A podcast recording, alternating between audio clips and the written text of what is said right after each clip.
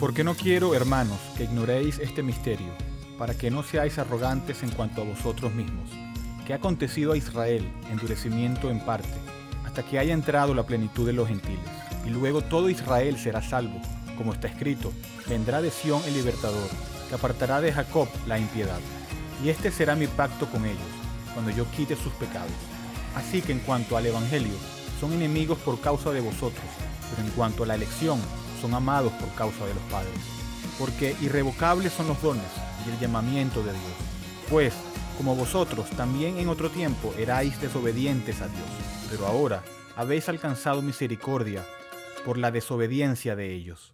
Así también, estos ahora han sido desobedientes, para que por la misericordia concedida a vosotros, ellos también alcancen misericordia. Porque Dios sujetó a todos en desobediencia, para tener misericordia de todos. Oh, profundidad de las riquezas, de la sabiduría y de la ciencia de Dios. Cuán insondables son sus juicios, e inescrutables sus caminos. Porque ¿quién entendió la mente del Señor? ¿O quién fue su consejero? ¿O quién le dio a él primero para que le fuese recompensado? Porque de él, y por él, y para él son todas las cosas. Al sea la gloria por los siglos. Amén. Romanos 11, 25 al 36. Bienvenidos a una nueva edición de Bridge Radio Español. Les habla Eduardo Martorano desde la ciudad de Grand Rapids en el estado Michigan. Hoy concluiremos la serie de las cinco solas de la Reforma. Cinco doctrinas que definen de una forma impresionante la esencia de la verdadera salvación. Hemos visto sola escritura, que dice que solo la Biblia es la fuente de la verdad y la única palabra de Dios sola gratia, que la salvación es solo por gracia y no por alguna obra que el hombre pueda hacer de la cual pueda jactarse. Sola fide, la fe es el único medio por el cual Dios justifica a un pecador. Solus Christus, la salvación solo es posible por la naturaleza de la persona y obra de Jesucristo. Y ahora veremos soli Deu Gloria, solo la gloria de Dios. La primera pregunta del Catecismo Menor de Westminster dice, ¿cuál es el fin principal del hombre? En otras palabras, ¿por qué existe el hombre? Y responde de esta manera, el fin principal del hombre es el de glorificar a Dios y gozar de Él para siempre. La gloria de Dios es el propósito de nuestra existencia, y si vamos más allá, la gloria de Dios es el propósito del universo. La gloria de Dios es el propósito de todo lo que sucede, y eso nos lleva al tema tal como se expresa en latín, soli deu gloria, solo a Dios sea la gloria.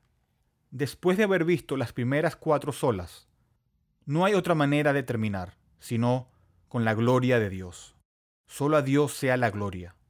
Y lo que esta doctrina nos enseña es que el objetivo de la creación, el objetivo de la salvación y el objetivo de la eternidad no es el hombre, sino la gloria de Dios.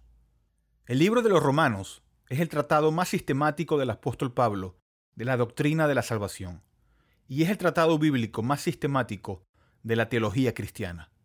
A medida que se abre el libro, se expone la ira de Dios y el pecado del hombre en los capítulos 1 hasta la primera parte del capítulo 3. Luego, continúa y explica la obra de Cristo para nuestra salvación, y explica cómo se recibe solo por la fe a través del capítulo 5. Se muestra cómo esa salvación se realiza en nuestra vida terrenal y es segura para toda la eternidad. Y eso lo vemos en Romanos 6, 7 y 8. Luego, en los capítulos 9 al 11, se explica cómo el rechazo de los judíos a Cristo trajo la salvación a los gentiles, cuya bendición algún día conducirá nuevamente a la bendición para los judíos. Es una gran exposición que va desde la ira de Dios hasta la salvación en esos grandes once capítulos. Luego, desde el versículo 33 del capítulo 11, luego de haber explicado todo lo concerniente al pecado y a la salvación, el apóstol Pablo concluye en el versículo 33. Oh profundidad de las riquezas, de la sabiduría y de la ciencia de Dios. Cuán insondables son sus juicios e inescrutables sus caminos. Porque ¿quién entendió la mente del Señor? ¿O quién fue su consejero? ¿O quién le dio a él primero para que le fuese recompensado? Porque de él, y por Él, y para Él son todas las cosas. A Él sea la gloria por los siglos. Amén. Y la palabra griega allí, para gloria, es la palabra doxa. Se usa 166 veces en el Nuevo Testamento. Y esta palabra para gloria expresa el concepto de honor, de esplendor, de resplandor, de magnificencia. Señala el brillo y la grandeza inherentes de Dios de una manera que va más allá de la comprensión humana. Y cuando le damos la gloria a Dios, es importante que recordemos que no estamos agregando a su gloria intrínseca. Su gloria ya es perfecta. No estamos agregando algo que aún no tiene, sino que le estamos atribuyendo honra por esa perfección de majestad que le pertenece a Él y solo a Él. Y reconocemos que estas cosas que Él ha hecho han demostrado su gloria de una manera que excluye cualquier posibilidad de que el hombre se gloríe por sí mismo. Excluye cualquier posibilidad de que nos jactemos de algo propio. Y le damos gloria solo a Dios. Lo alabamos por todo lo que es y por lo que Él ha hecho. Veamos, en primer lugar, la gloria de Dios en la creación. Como bien saben, la Biblia comienza con el acto de la creación de Dios en Génesis 1.1, que dice, en el principio Dios creó los cielos y la tierra. Y a medida que se desarrollan las escrituras, lo que vemos que la Biblia nos enseña repetidamente es que esta creación que Él ha hecho existe para declarar su gloria. El versículo 1 del Salmo 19 dice, los cielos cuentan la gloria de Dios. Y en el Nuevo Testamento, en Colosenses 1, versículo 15 dice, hablando de Cristo, Él es la imagen del Dios invisible, el primogénito de toda creación lo que significa que tiene el rango más alto, no que haya sido creado. Versículo 16. Porque en Él fueron creadas todas las cosas, las que hay en los cielos y las que hay en la tierra, visibles e invisibles, sean tronos, sean dominios, sean principados, sean potestades, todo fue creado por medio de Él y para Él. Tienen como objetivo proclamar la gloria de Cristo. La creación existe para su gloria. Dios hizo los reinos visibles e invisibles del universo para su gloria. Pero para entender un poco más esto, vayamos a Efesios capítulo 1. Comenzando desde el versículo 9 dice, dándonos a conocer el misterio de su voluntad, según el beneplácito, el cual se había propuesto en sí mismo, de reunir todas las cosas en Cristo, en la dispensación del cumplimiento de los tiempos, así las que están en los cielos como las que están en la tierra. En él, asimismo, tuvimos herencia, habiendo sido predestinados conforme al propósito del que hace todas las cosas, según el designio de su voluntad. Y es muy fácil leer estas cosas y perder todo el significado de lo que se dice. Pero eso no es por falta de la palabra de Dios. Todo está ahí, claramente establecido, y solo necesitamos tomar el tiempo para leerlo cuidadosamente y observar la plenitud de lo que se está diciendo. Versículo 10 dice, de reunir todas las cosas en Cristo. Como vimos en Colosenses, esto se refiere al reino visible e invisible. Versículo 11 dice, del que hace todas las cosas según el designio de su voluntad. Todo lo que sucede es Dios obrando. Ahora, eso tiene una conclusión al considerar solideo gloria en la creación. En última instancia, lo que sea que exista y lo que sea que suceda en el transcurso del tiempo a lo largo de toda la historia humana, a lo largo del ascenso y la caída de las naciones, lo que sea que haya sucedido en tu vida, bueno o malo, Dios está orando en todos los aspectos de su creación para dirigirlo hacia la exhibición de su gloria y solo su gloria. Ese es el fin último. Leamos el versículo 12, allí en Efesios 1, que dice, a fin de que seamos para alabanza de su gloria, nosotros los que primeramente esperábamos en Cristo. La gloria de Dios es el objetivo de la creación. A veces en la vida preguntamos, ¿por qué pasan las cosas? ¿Por qué sucedió esto malo en mi vida? ¿O por qué está pasando esto en el mundo? No es demasiado simplista decir, en última instancia, que la respuesta a cualquiera que sea la pregunta es que sucedió para la gloria de Dios y reconocemos que existe este propósito integral y maravilloso que está en funcionamiento y que al final todas las cosas funcionarán y mostrarán de una manera u otra la gloria de Dios. Esa es soli deo gloria en la creación. Ahora veamos soli deo gloria en la salvación. Como ya hemos dicho antes, la salvación no vino porque Dios nos necesitaba para completar su existencia. La existencia de Dios ya era perfecta.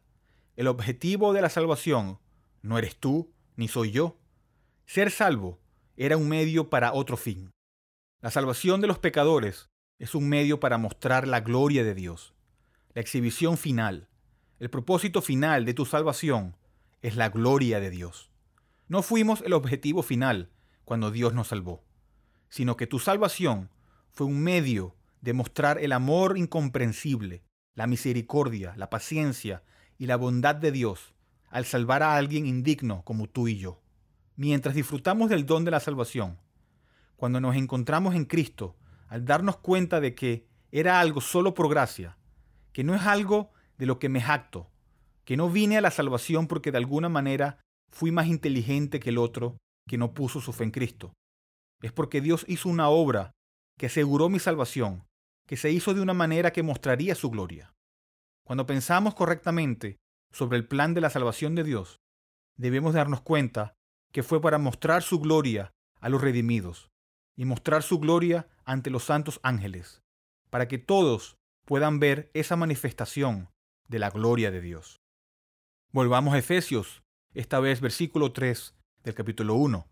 Bendito sea el Dios y Padre de nuestro Señor Jesucristo, que nos bendijo con toda bendición espiritual en los lugares celestiales en Cristo, según nos escogió en Él antes de la fundación del mundo, para que fuésemos santos y sin mancha delante de Él.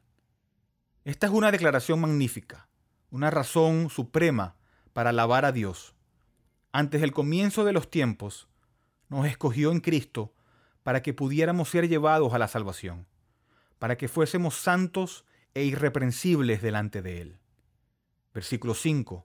En amor, habiéndonos predestinado para ser adoptados hijos suyos por medio de Jesucristo, según el puro afecto de su voluntad.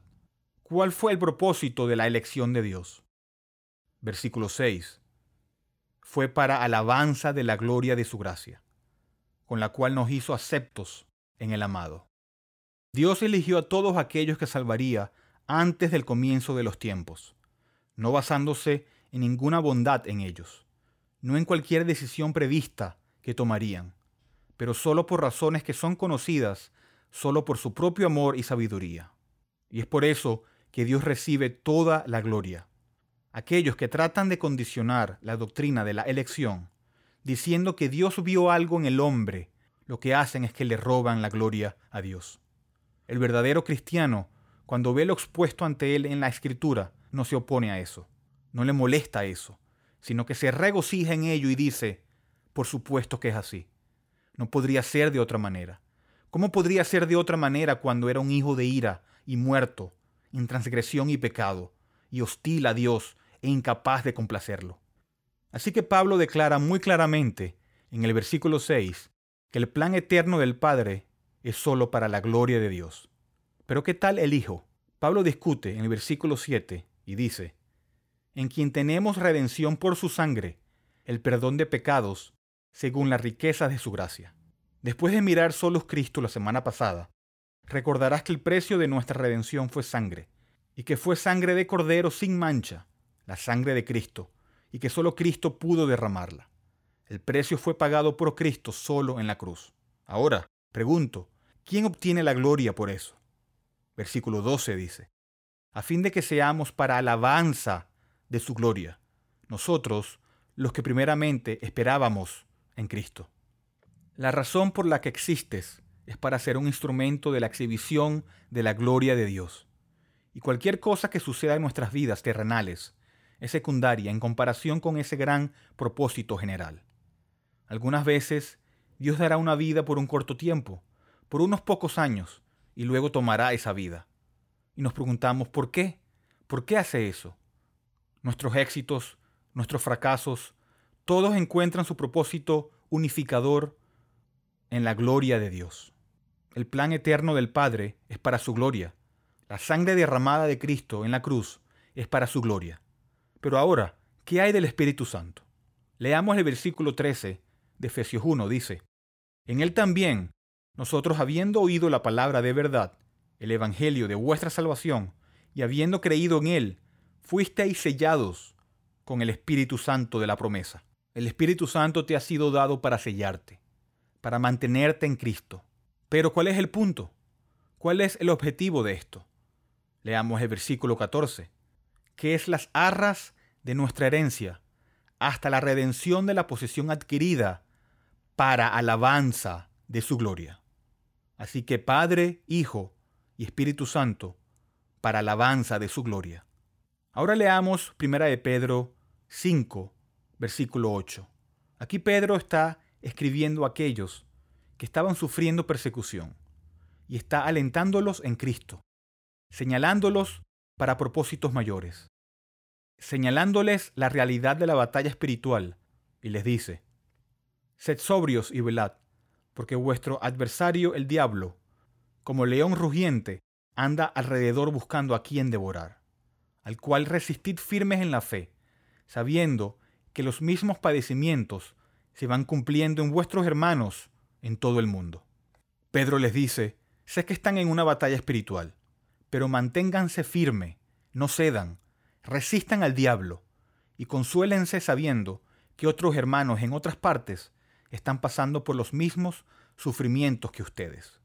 Ahora, ¿cuál es el objetivo final que alimentaría esa motivación?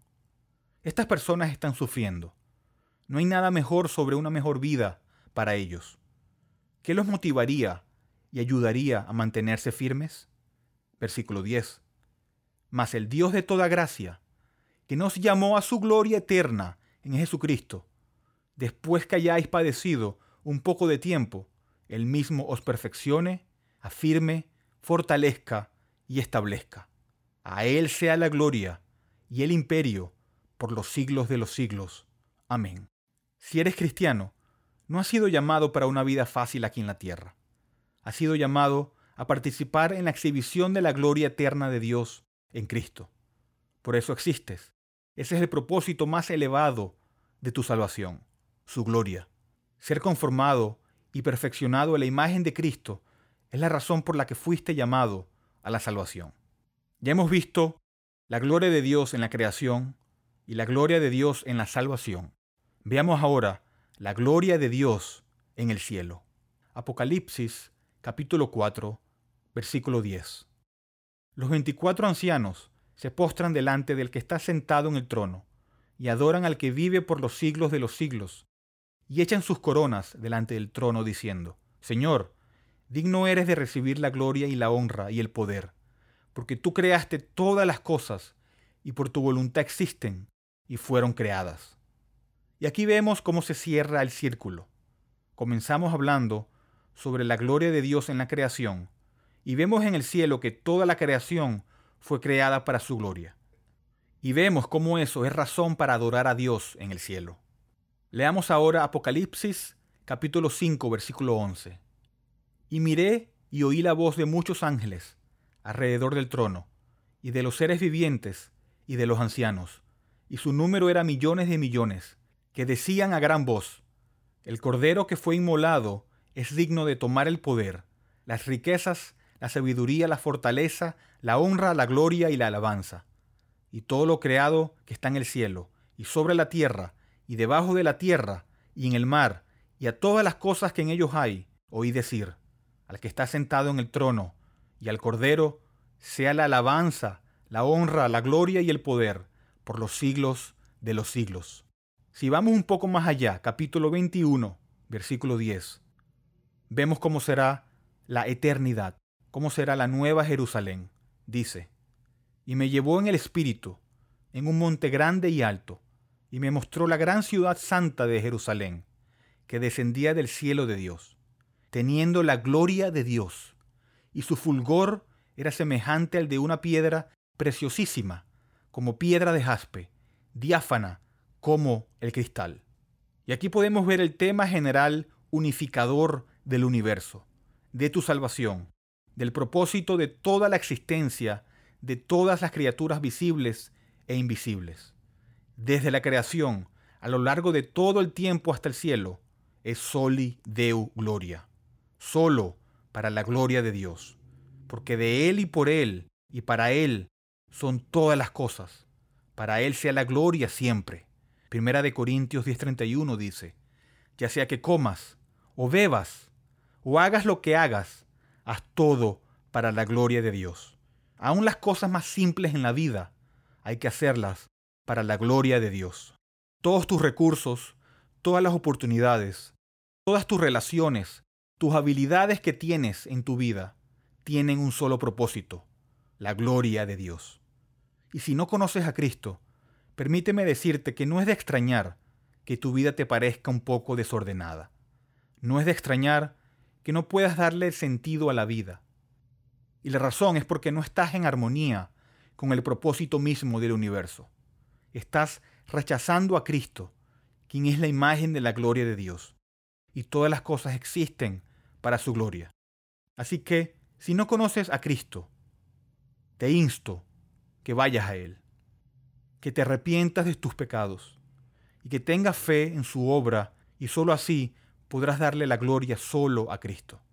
Arrepiéntete de tu vida egoísta, orientada solo en ti, y ven a Cristo, y entra en armonía con el propósito del universo, la gloria de Dios. Bridge es una librería cristiana reformada, sin fines de lucro, ministerio de enseñanza y cafetería. Estamos dedicados a discipular y equipar a los cristianos para la obra del ministerio, la edificación del cuerpo de Cristo. Hacemos esto al proporcionar recursos a precios módicos, tales como Biblias nuevas y usadas y libros cristianos centrados en el Evangelio y materiales de estudio en inglés y español. Por favor, considera apoyar a Bridge Ministries a través de una donación única o mensual, ya que esto nos permite continuar nuestro alcance local e internacional a través de nuestros estudios bíblicos, conferencias y Radio Bridge. Puede donar y encontrar más información sobre nosotros visitando nuestro sitio web en bridgeminlaredo.org y pueden escribirme a eduardo.bridgeminlaredo.org. Terminamos con esta pregunta. ¿Cuál es tu único consuelo, tanto en la vida como en la muerte? Respuesta. Que yo, con cuerpo y alma, tanto en la vida como en la muerte, no me pertenezco a mí mismo, sino a mi fiel Salvador, Jesucristo. Gracias por escuchar.